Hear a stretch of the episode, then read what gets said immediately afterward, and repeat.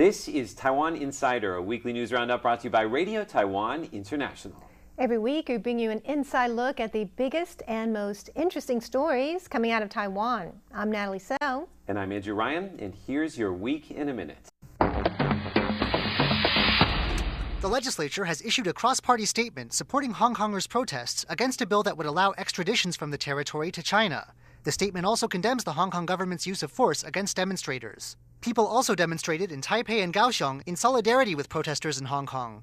A Taiwan bound tanker was attacked in the Gulf of Oman last Thursday. Responsibility for the attack remains unclear. The U.S. has blamed Iran for the attack, but Iran denies the charge. Lawmakers have passed a revision to the Referendum Act requiring that future referendums be separated from elections. Starting in 2021, referendums will be held every two years on the fourth Saturday in August. An agricultural pest called the fall armyworm is spreading across Taiwan. The pest is believed to have blown over from the Asian mainland, with the first confirmed sighting earlier this month. An extermination campaign is underway. Professor Huang Meixiu, known in Taiwan as Bear Mama, is calling for a ban on animal traps. That's after yet another Formosan black bear was found maimed after getting caught in one. Huang says half of the bears she has worked with have been injured by traps, making it hard for them to climb trees to get food. And that's your week in a minute. And now to our top story. Two million people came out in Hong Kong in a historic protest against an extradition bill. Now, Hong Kong's chief executive, Carrie Lam, apologized and suspended the bill, but she did not withdraw the bill and she did not meet protesters' demands. Now, one of the symbols of what people fear about the bill is Lam Wing-kei. He is the Hong Kong bookstore owner who was nabbed by police, actually by Chinese agents, because he was selling banned books. Now, he is in Taiwan, and recently, just this past week, he had some words for the people of Taiwan. Let's have a look at this report. Hong Kong saw its biggest protests in history this weekend. Two million people demonstrated against a controversial extradition bill that could enable Chinese authorities to detain anyone in Hong Kong and punish them in China. One famous Hong Kong citizen who suffered such a fate is the former owner of Causeway Bay Books, Lam Wing-kei. He was kidnapped in 2015 by Chinese agents for selling books banned in China. Lam was allowed back to Hong Kong in June 2016 to pick up a hard drive listing the bookstore's customers. But he skipped bail and fled to Taiwan after he heard about China's plans for the extradition bill. When invited to speak at Taipei's Buffalo bookstore on Monday, Lam warned people in Taiwan about China. You are all in a very dangerous situation. More dangerous than me because I know I am not going back. I know that I am wanted, but do you know that you are wanted by China? Probably not, and that's where the danger lies. Last week, Hong Kong police used tear gas and rubber bullets against the demonstrators. The protests have led to a suspension of the bill, but there's no guarantee it will be withdrawn. People in Hong Kong are anxious about their future. Lam thinks they should be. The extradition bill is like adding a knife. I'm rather pessimistic. From my understanding, what really can Hong Kong people do? Even if you have 3 million or 4 million people coming out in protest, what really can that do? Lam hopes the Taiwan government will let him stay in Taiwan. He would like to open a bookstore in Ximending to inspire young people to read and provide a place where people can connect.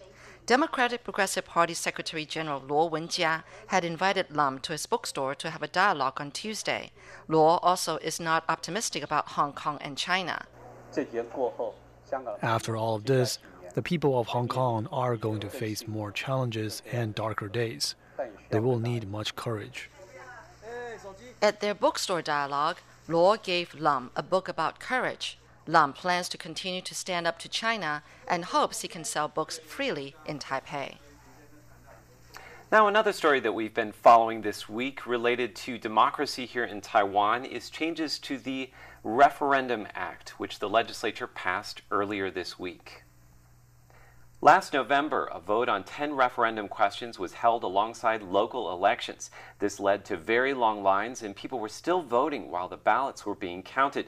Some say that had an unfair influence on the election results. The legislature passed an amendment to the Referendum Act on Tuesday that will prevent that from happening again. But some lawmakers and civic groups opposed the change. They called it the end of democracy and said it will be much harder for any initiative to get enough votes to pass. So, what is the amendment to the Referendum Act, and how can a referendum affect change in Taiwan? Well, that's the topic of today's Taiwan Explained. In today's Taiwan Explained, I'm going to tell you about the changes to Taiwan's Referendum Act and how referendums can affect change in Taiwan. All right, Natalie, we have 60 seconds on the clock. All Are right. you ready? Yes, I am. Okay, go. All right, so referendums will no longer be held alongside elections.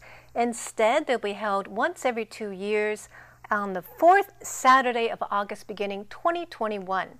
Other changes include in the future you can use a electronic signature to show your support for a proposal and the government will have 60 days instead of 30 to confirm these signatures. Also, they must announce the topics 90 days before referendum instead of 28. Also, how can a referendum proposal pass? Well, first you need 1.5% of the electorate to sign a proposal. That's about 280,000 people. And you need more yes votes than no votes. And the yes votes need to have at least 25% of the eligible voters. And what happens when it passes? Well, if it's repealing a law, the law will repeal in three days. If the vote is to create a new law, the government must propose a law within three months. All right, I'm a little slow. Okay, do you have more? Yes. Okay, and go ahead. if the vote is to change a policy, then the government must act on that decision. All right, great job, Natalie. And that's today's Taiwan Explained. Up next, our segment, Taiwan by Number. Each week in Taiwan by Number, we share with you a facet of life in Taiwan by way of some digits. Now, this week we're going to be shining the spotlight on Taipei 101. Exciting. Now, when it was completed in 2004, Taipei 101 was the first building in the world to be over half a kilometer high. Now, uh, it topped out at 509 meters tall. And my question for you is, Natalie, not how high it is, because I already told you. how many years was Taipei 101 the tallest building in the world? Oh, wow. Seven? That's a very good guess. Uh, we are going to have that answer for you in just a moment. Now, if you have ever been to the top of Taipei 101, you probably went to the 89th or maybe the 91st floor. Now, as of June 14th, Taipei 101 is allowing visitors up to the exclusive 101st floor. Let's have a look at this report. Since Taiwan's highest skyscraper, Taipei 101's completion in 2004, over 2 million people have visited the lower observatory down on the 89th floor each year. Since it can only accommodate around 10,000 visitors a day, guests sometimes have to wait for up to half an hour before going up. But now visitors can bypass the queue and go even higher. Taipei 101 President Angela Chang says that starting on June 14th, guests will be allowed into the observatory at the peak of it all the once exclusive 101st floor in the highest outdoor observatory in Asia. There are a few caveats. Space is limited, and at first, only 36 people will be allowed up each day. Each visit will only last 40 minutes. Bookings must be made at least one day in advance.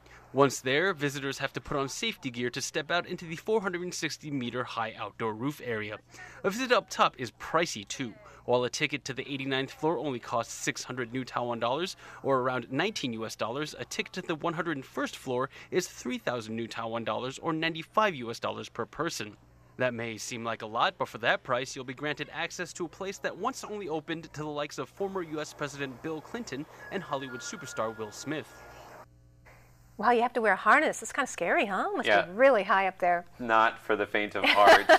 now, before we watch that video, I asked you how many years was Taipei 101 the world's tallest building, and you said seven years? Right. All right, have a look at the answer. Oh, I was close. Six years. You were very close. Now, uh, it was the tallest building in the world for six years, from 2004 to 2010, when it was surpassed by the Burj Khalifa in Dubai, which is still the world's tallest building. What's interesting is that Taipei 101 is now the 11th tallest building. Are you that serious? there are nine other buildings that are taller than Taipei 101 then. that will never be the tallest building in the world and have never been the Oh, so we're lucky. We were there Yeah. for a while, right? All right, my next question for you is how many stories is Taipei 101? 101? that makes sense, right? That's an excellent guess. Well, let's have a look at the answer. Oh, it's 106. Yes. Where did the other five floors come from? Well, actually, the other five floors, I may be cheating a little bit. The other five floors Basement? are all basement floors, That parking counts? garage. Oh, I don't know those counted. Counts to me. That's all that You just want to make it hard for me to guess. right. I get it. Uh, a couple more questions for you. Now, Taipei 101 was built just 200 meters away from a very large fault line. And so, what they Oh, did is when they built the building, they installed a pendulum inside it to stop it from swinging or swaying. Let's have a look at this diagram. All right, so you can see there that it costs 4 million US dollars to make and it weighs 660 metric tons, making it the world's largest and heaviest mass tuned damper. Now, on August 8th, 2015, this damper moved more than it's ever moved before. It moved a meter. So, my question for you is what cost it to move that much? Oh, I kind of remember this, but now I can't think of it. um, it wasn't a typhoon. Was it an earthquake? Was it an earthquake? Let's have a look at the answer.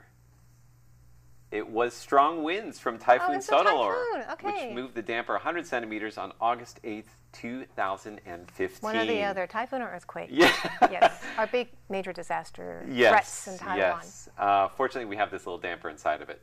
Now, when it was built, Taipei 101 had the fastest elevators in the world. That's right. And my question for you is how fast are they in kilometers per hour? Oh my gosh. Um, how many kilometers per hour? I can't. I know it takes four seconds to get up there. I think. Four seconds? No, it no? takes much more than that. Okay. any any any speed? Just quickly. Uh, hundred. hundred. Not hundred. 30, 30. 30 kilometers hour. Let's have a look at our answer. All 60 right. kilometers hour. Off. The Toshiba elevators transport passengers from the fifth floor to the 89th floor in 30 seven seconds. Okay, that's cool. Oh, okay. Oh, I was thinking 40 seconds, not four seconds. close, close. All right, I have one more question for you now. Are you ready for this? Sure. All right, every year, Taipei 101 puts on a massive fireworks display on New Year's Eve. Now, this past fireworks display had 16,000 fireworks. It lasted six minutes. How much did it cost in US dollars? Oh, three million? All right, let's have a look at the answer. All right. You're a little way off. 1.9 million U.S. I'm a dollars. lavish spender, no. yes, you're a very lavish spender. Don't let her buy fireworks for you.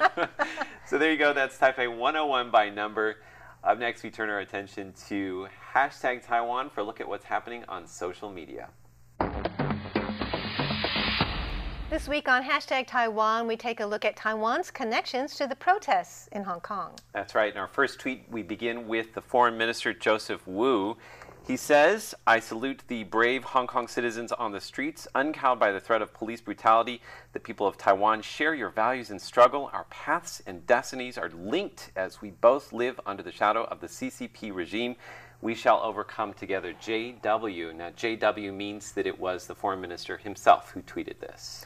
And it's not only the officials that are showing their support in Taiwan.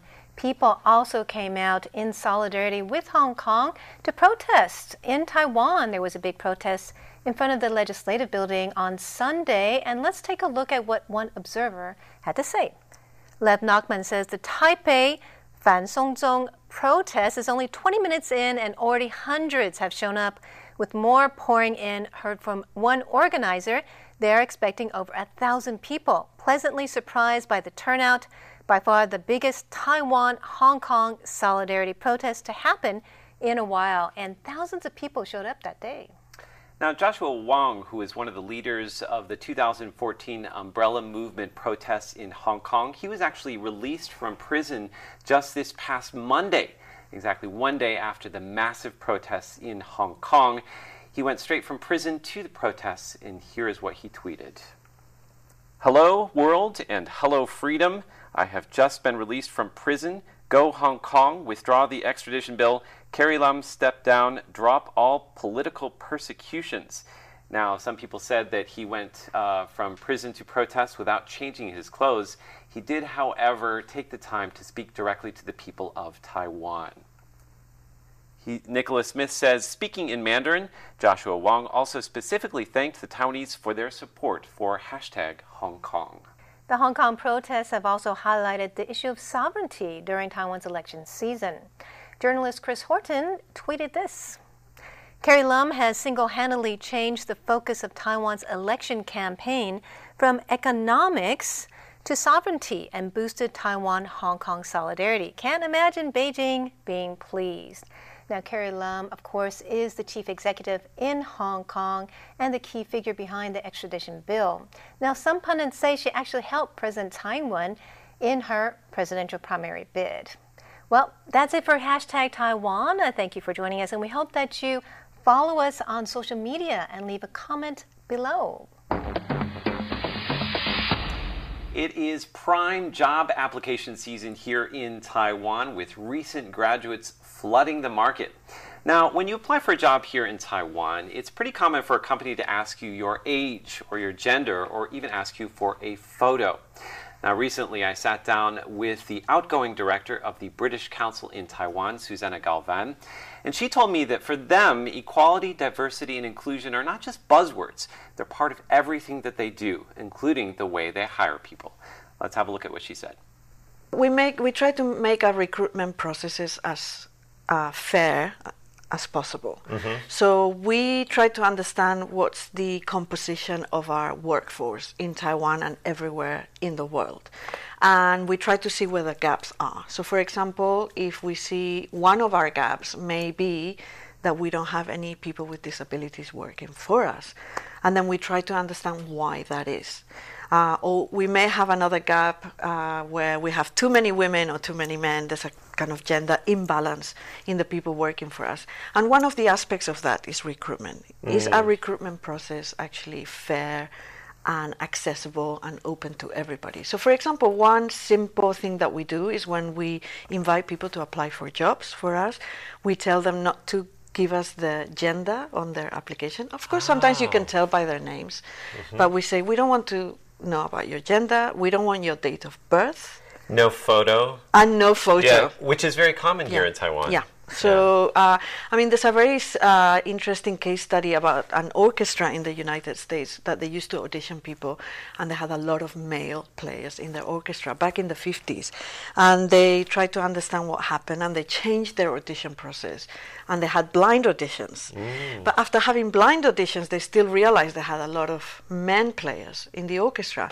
And then they realized that a lot of the female players, when they came to audition, they were wearing high heel shoes so they could hear the high heel shoes. So then they asked people to come with like flat shoes or take their shoes off. And then after they did that, it changed completely. So there's a lot of unconscious biases that go into recruitment processes. Mm. You know, someone comes, even when you look at the CV, you think, oh, this person maybe is too old, or this person looks too fat, or, mm-hmm. you know, we have those biases ingrained into our personalities is inevitable, but as an organization, our obligation is to try to put systems in place to avoid those biases from taking place. Susanna Galvan says that Taiwan has become a more open and inclusive place since 1995. The British Council hires a diverse staff of teachers in their two centers here in Taipei. She says it's not only the right thing to do, it also makes good business sense. Now, I always thought that the British Council would want to differentiate itself from the many other schools that are teaching American English, or Meiyu as we say here in Taiwan. So imagine my surprise when she said this. Even though we are British Council, we don't have a requirement for our teachers to be British because why? Why should we ask our teachers to be British? We want to have the best teachers. We, we want to have teachers that showcase the diversity of the English. Again, that was part of my interview with Susanna Galvan, who is the outgoing director of the British Council here in Taiwan. She recently left Taiwan after four years in her post, and she is now the director of the British Council in South Africa. We'll be posting the full interview on our YouTube channel and also on the Taiwan Insider Facebook page. That's right. Well, we hope you enjoyed today's uh, inside look at Taiwan. Uh, be sure to connect with us on social media and leave a comment below. Yes, and check out our show notes for those photos and more information on the topics we covered. I'm Natalie Tso for Taiwan Insider. And I'm Andrew Ryan. See you next week.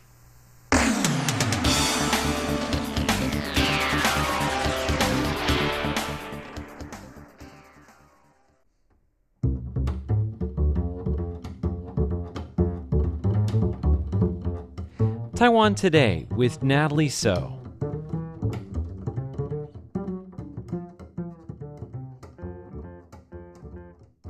Hello and welcome to Taiwan Today. I'm Natalie Tso.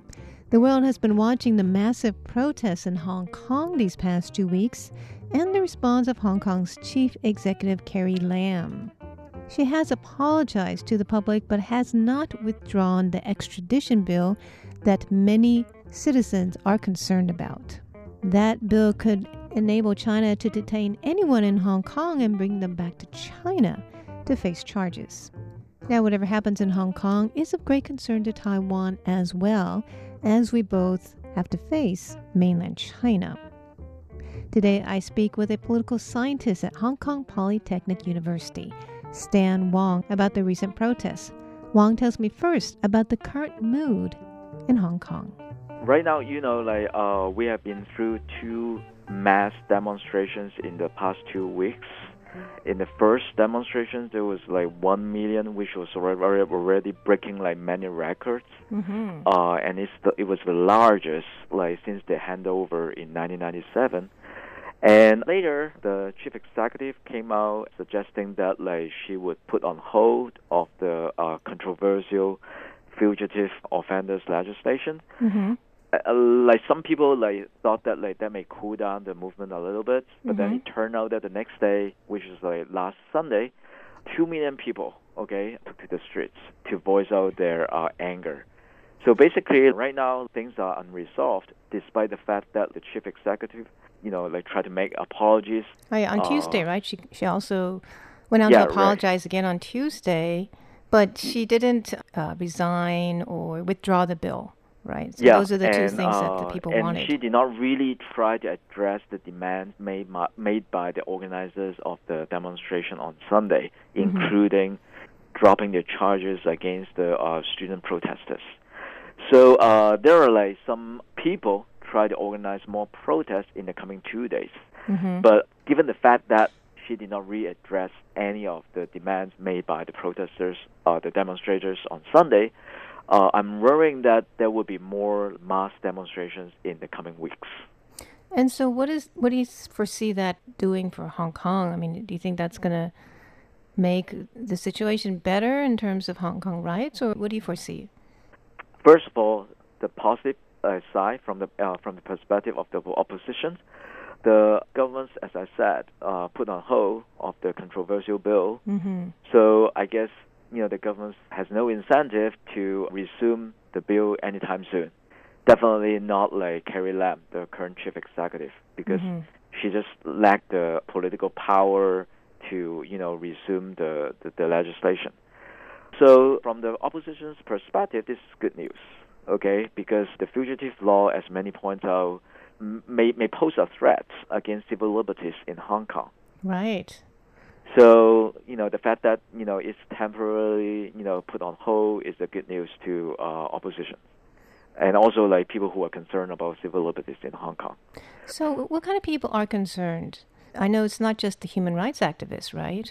Well, yeah, th- this is something very phenomenal about the uh, protests the past two weeks which is we see like lots of people coming out, not just the long-standing, you know, uh, pro-democracy activists, mm-hmm. but like even conservative groups such as church or different Christian groups. Mm-hmm. They also try to call the uh, suspension of the bill, like including the Hong Kong Christian Council, the Baptist Convention of Hong Kong, and the Christian and Missionary Alliance Church Union Hong Kong.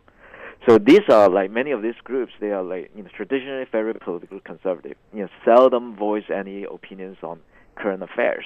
But even this group, they try to call the governments to you know to to reconsider the bill. Are they concerned about um, loss of religious freedom? Yeah, definitely. This is one concern because, like you know, uh, as I mentioned, the bill, the controversial bill, basically, you know, uh, has the power, uh, uh, is relevance to any citizens in Hong Kong. Because, mm-hmm. like, you know, uh, anyone who reportedly commit uh, offense in mainland China can be extradited, right? So this is like something that like people worry about because they don't know, you know, even though they don't think that they have committed any offense, they lack confidence in the judicial system in mainland China.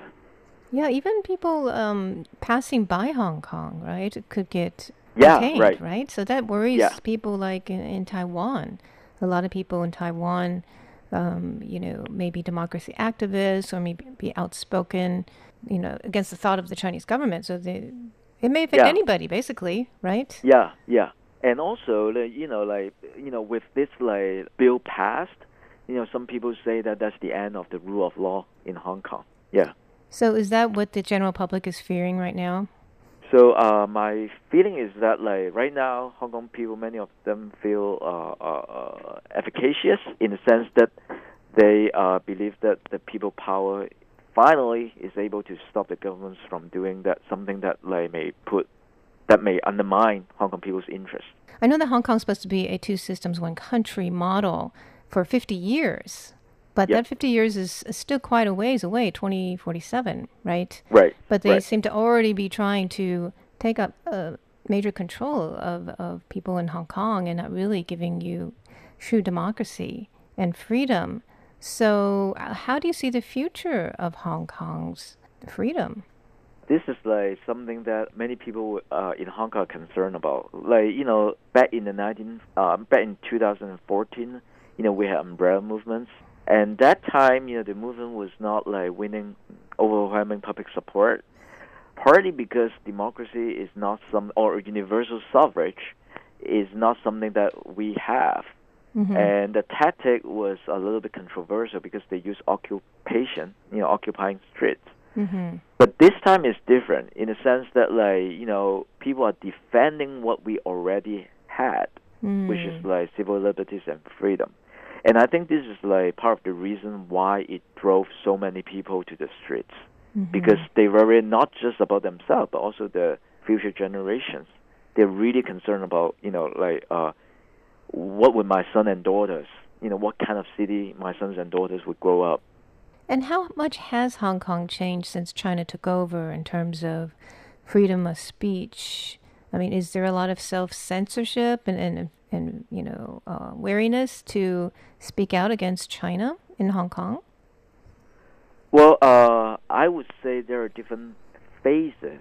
I think from 1997 up until 2012, people in Hong Kong enjoy a great deal of civil liberties. There's mm-hmm. no need to worry about freedom of speech or, or criticizing government officials or, or, or any kind of concerns about freedom of speech. But since 2012, there are more and more like worrying trend that we see in Hong Kong.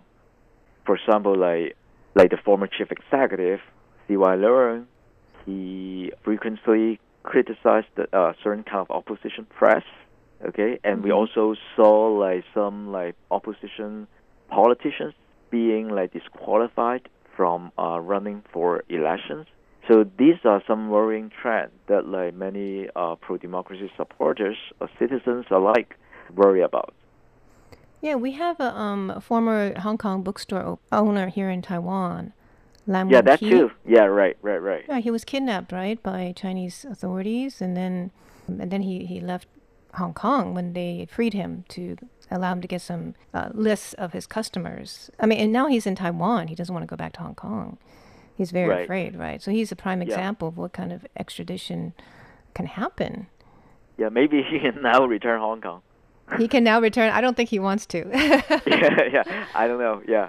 Um, yeah, yeah, yeah, you're, yeah, exactly right. You know, m- many things, uh, you know, like uh, things are happening simultaneously in the past few years that cause people's worries. So, are people holding back on on their speech or, or how they, yeah, express themselves in Hong Kong? Well, you know, like the demonstrations in the past two weeks, you know spoke volumes. That's okay. true. Yeah. It turns out that like many people, you know, in maybe like you know they they find it they cannot tolerate anymore, so they have to Mm-hmm. come out no matter what. So, one of the demands was regarding the definition of riots. Is that correct? I mean, do people Yeah, people right, right, right, are people right. afraid that they're going to be put in jail for uh, protesting on the streets? Can you tell us I- more about this concern? Okay, I think right now, like, um, well, the police officers, like, they round up some suspects involving in the so-called riots. You know, mm-hmm. which which which was related to the June 12th protest. I think for most like people who took to the streets on Sunday, they are not worrying about like you know their participation in the June 12th protest. Rather, they are worrying or, or they feel not happy about how the police dealt with the students. Because for many of those like you know demonstrators, they just they did not really engage in any violence acts themselves. Okay, but on the other hand, they think that like you know uh, the students protesters they were acting you know on defensive. They are just like being approached by the police violently, so they just try to defend themselves. So they don't think that they are riotous. They don't think the students are rioters And when they heard the governments or the police officers calling them rioters, they felt really upset. Mm-hmm.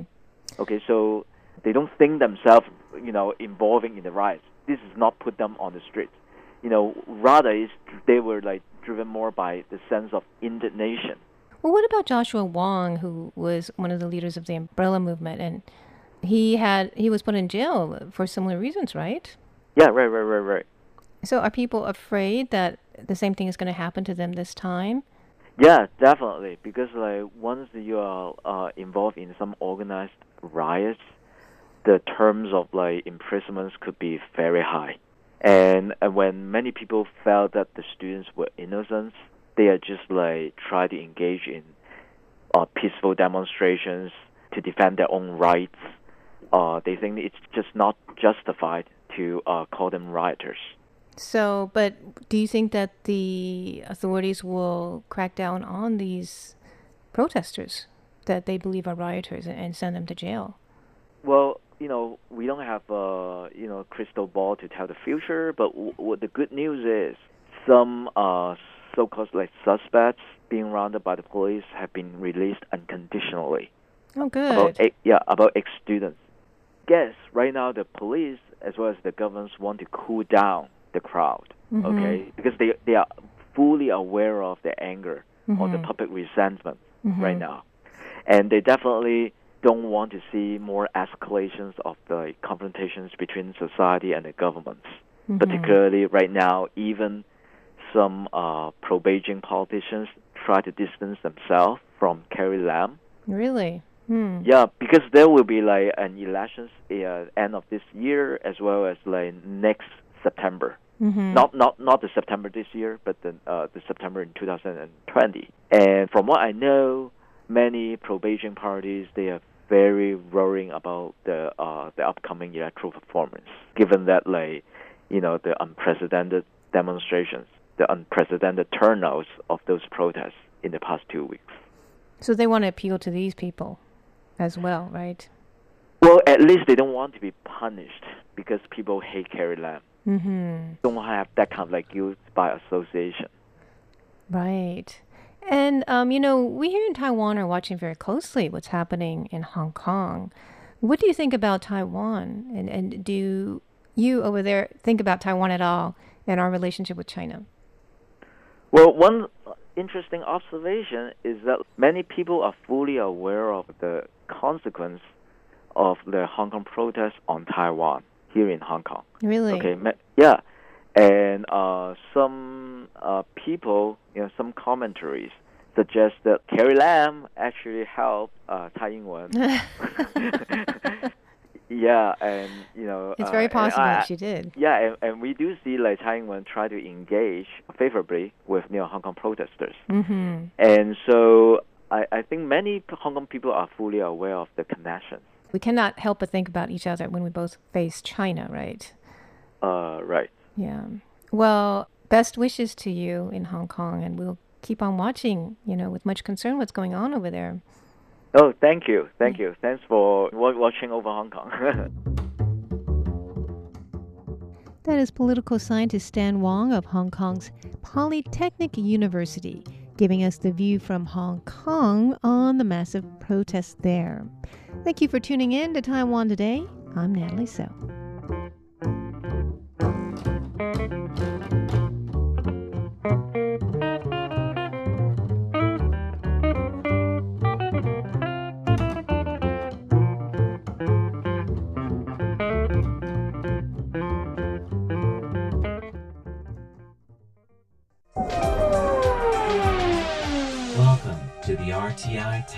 Machine. Today's time traveler is John Van Trieste. And the destination, Yingge.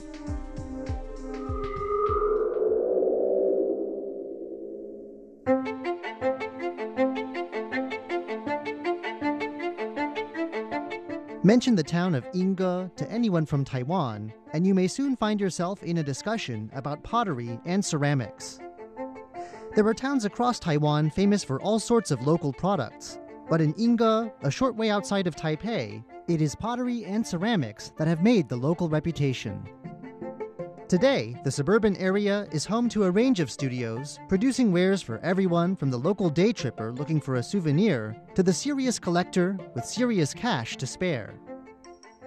The town's ceramic shops and professional studios are largely concentrated around one street, with Taiwan's only ceramics museum not far away. In historical terms, Yingge's ceramics boom is quite recent, but there's a story here to be told. And here this week to help me tell it is Chen Baozhen, Deputy Director of the new Taipei City Yingge Ceramics Museum. During our discussion today, Ms. Chen will explain how Yingge came to be so closely linked with ceramics, while also walking us through the Ceramics Museum and reminding us that ceramics belong as much to the future as to the past.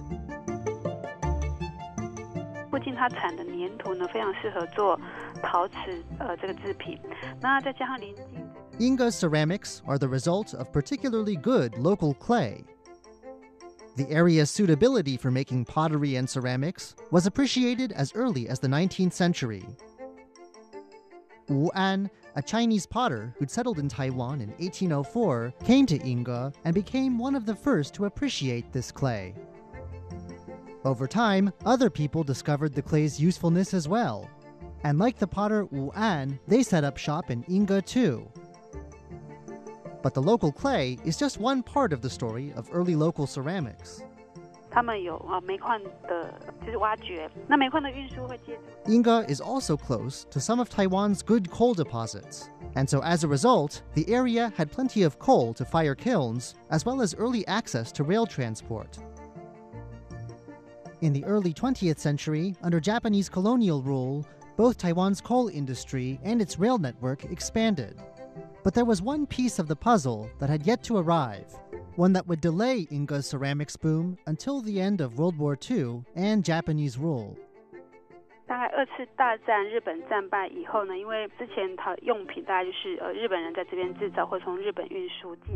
Under the new post-war Republic of China government, Japanese ceramic makers in Taiwan left the island, while imports of ceramics from Japan came to be heavily taxed.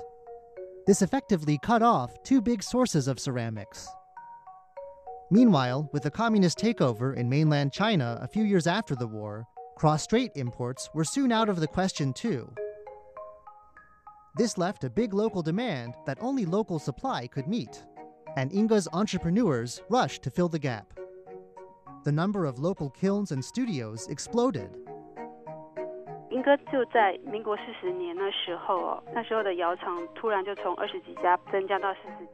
in 1951 alone, the number of local kilns doubled from 20 some to 40 some.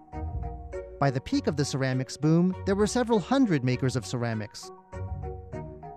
Though bowls, plates, dishes, and other utensils made up the bulk of Yingge's original production, Yingge's kilns came to make a little bit of everything. There were tiles of all kinds, toilets and other bathroom fixtures, vases, teapots, children's toys, and ceramics for industrial uses. Yingge's train station would soon become Taiwan's second biggest station for freight, with shipments to other points around the island. Meanwhile, amid a need for foreign currency, Taiwan would also push Yingge ceramics beyond the island and into the world. Yingge Ceramics made their international debut at a Seattle World's Fair in 1962. Quality clay, quality craftsmanship, low prices, and access to transit did the trick. Thanks to Yingge Ceramics, Taiwan became a net ceramic exporter in 1965, and Yingge Ceramics came to be exported in large quantities for the first time in 1967. 其实莺歌的陶瓷呢，呃，一般呃就是做陶瓷的地方，它可能只专精一种陶瓷。Ms. Chen says that the versatility of Yingge ceramics was unusual at this stage. Ceramics are typically divided into five categories, she says daily items, building materials, bathroom fixtures, art pieces, and industrial ceramics. Yingge made all five at once However, the town's place on top of the ceramics world was precarious, and a quickly changing world demanded that Yingge's factories change quickly too. From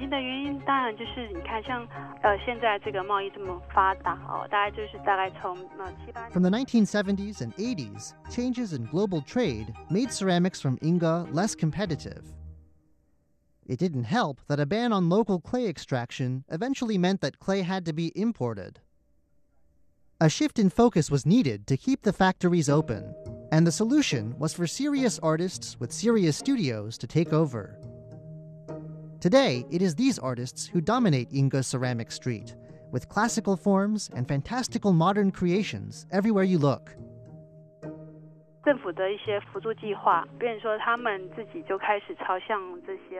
Ms. Chen says government help was involved here, but this help didn't stop with local artists. In 2000, after years of discussion, what's now Yingge Ceramics Museum opened with government assistance.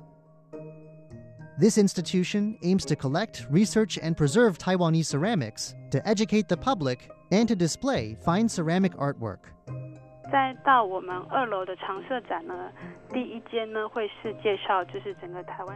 The museum's permanent exhibits include a gallery showing traditional pottery techniques. There is also an exhibit called Grandma's Kitchen, a reconstructed kitchen from decades past. It features ceramic utensils that people of older generations remember well and that young visitors have a chance to learn about. Of course, Ms. Chen says there's also an overview of Yingge's ceramic history, brought to life through features including part of a freight train placed indoors and loaded with Yingge's old wares. There are examples of ceramic objects made right in town tiles, toilets, and all. Many of them once shipped from here around the world. Of course, as Ms. Chan has said, the Yingge Ceramics Museum is for all of Taiwan, and so the exhibits also move beyond local traditions.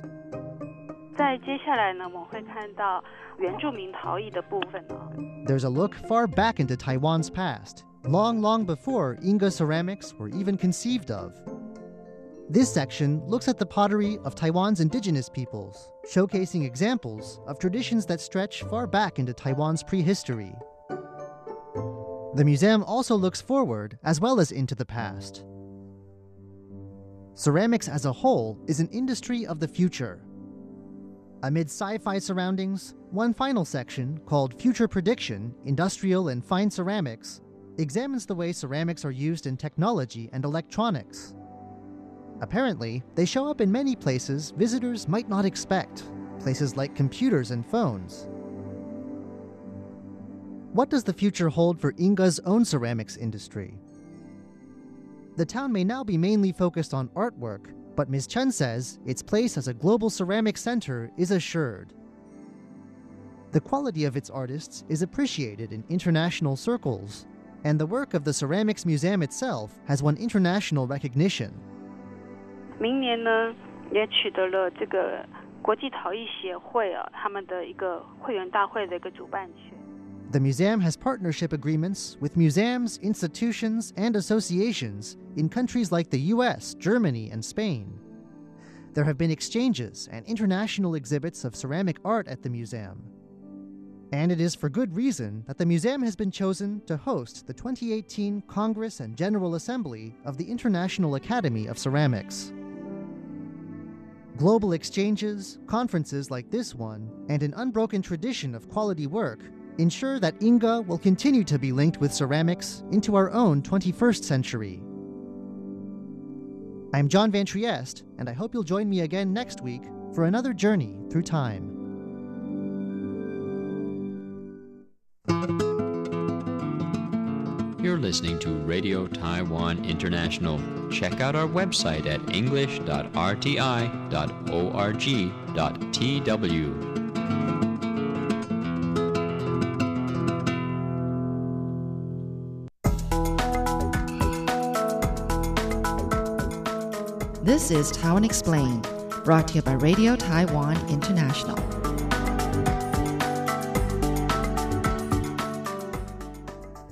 So, what is the amendment to the Referendum Act, and how can a referendum affect change in Taiwan? Well, that's the topic of today's Taiwan Explained. In today's Taiwan Explained, I'm going to tell you about the changes to Taiwan's Referendum Act and how referendums can affect change in Taiwan. All right, Natalie, we have 60 seconds on the clock. All Are right. you ready? Yes, I am. Okay, go. All right, so referendums will no longer be held alongside elections. Instead, they'll be held once every two years on the fourth Saturday of August beginning 2021. Other changes include in the future you can use a electronic signature to show your support for a proposal and the government will have 60 days instead of 30 to confirm these signatures. Also, they must announce the topics 90 days before referendum instead of 28. Also, how can a referendum proposal pass? Well, first, you need 1.5% of the electorate to sign a proposal. That's about 280,000 people. And you need more yes votes than no votes. And the yes votes need to have at least 25% of the eligible voters. And what happens when it passes? Well, if it's repealing a law, the law will repeal in three days. If the vote is to create a new law, the government must propose a law within three months. All right, I'm a little slow. Okay, do you have more? Yes. Okay, and go ahead. if the vote is to change a policy, then the government must act on that decision. All right, great job, Natalie. And that's today's Taiwan Explained.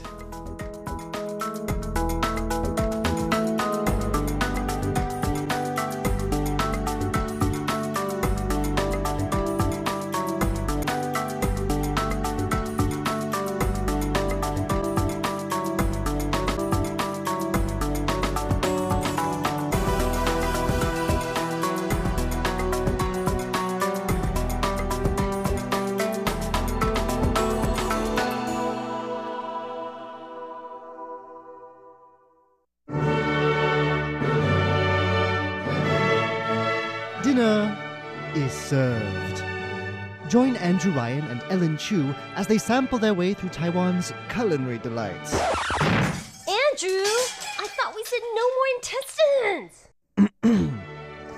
That's on Feast Meets West. Every Saturday, only on Radio Taiwan International. Radio for refined palates.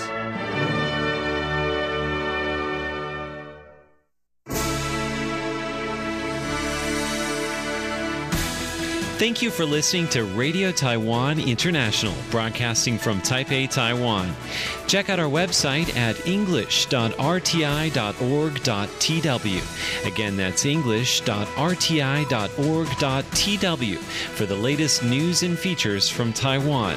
You can also listen to our programs and watch videos as well. Our 60 minute English language program can also be heard every day at the following times and frequencies. In southern China and South Asia from 1600 to 1700 UTC on 6180 kilohertz. Again, that's in southern China and South Asia from 1600 to 1700 UTC on 6180 kilohertz. And in Southeast Asia from 0300 to 0400 UTC on 15320 Again, that's in Southeast Asia from 0300 to 0400 UTC on 15320 kilohertz. We'd love to hear from you. Please send your comments to P.O. Box 123 199, Taipei, Taiwan. Again, that's P.O. Box 123 199, Taipei, Taiwan. Or send an email to rti at rti.org.tw. Again, that's rti at rti.org.tw. Also, visit us on Facebook. The address is fb.me forward slash Radio Taiwan International. Once again, on Facebook, we're located at fb.me forward slash Radio Taiwan International for videos, photos, and news of interest from Taiwan. Thank you once again for listening to Radio Taiwan International.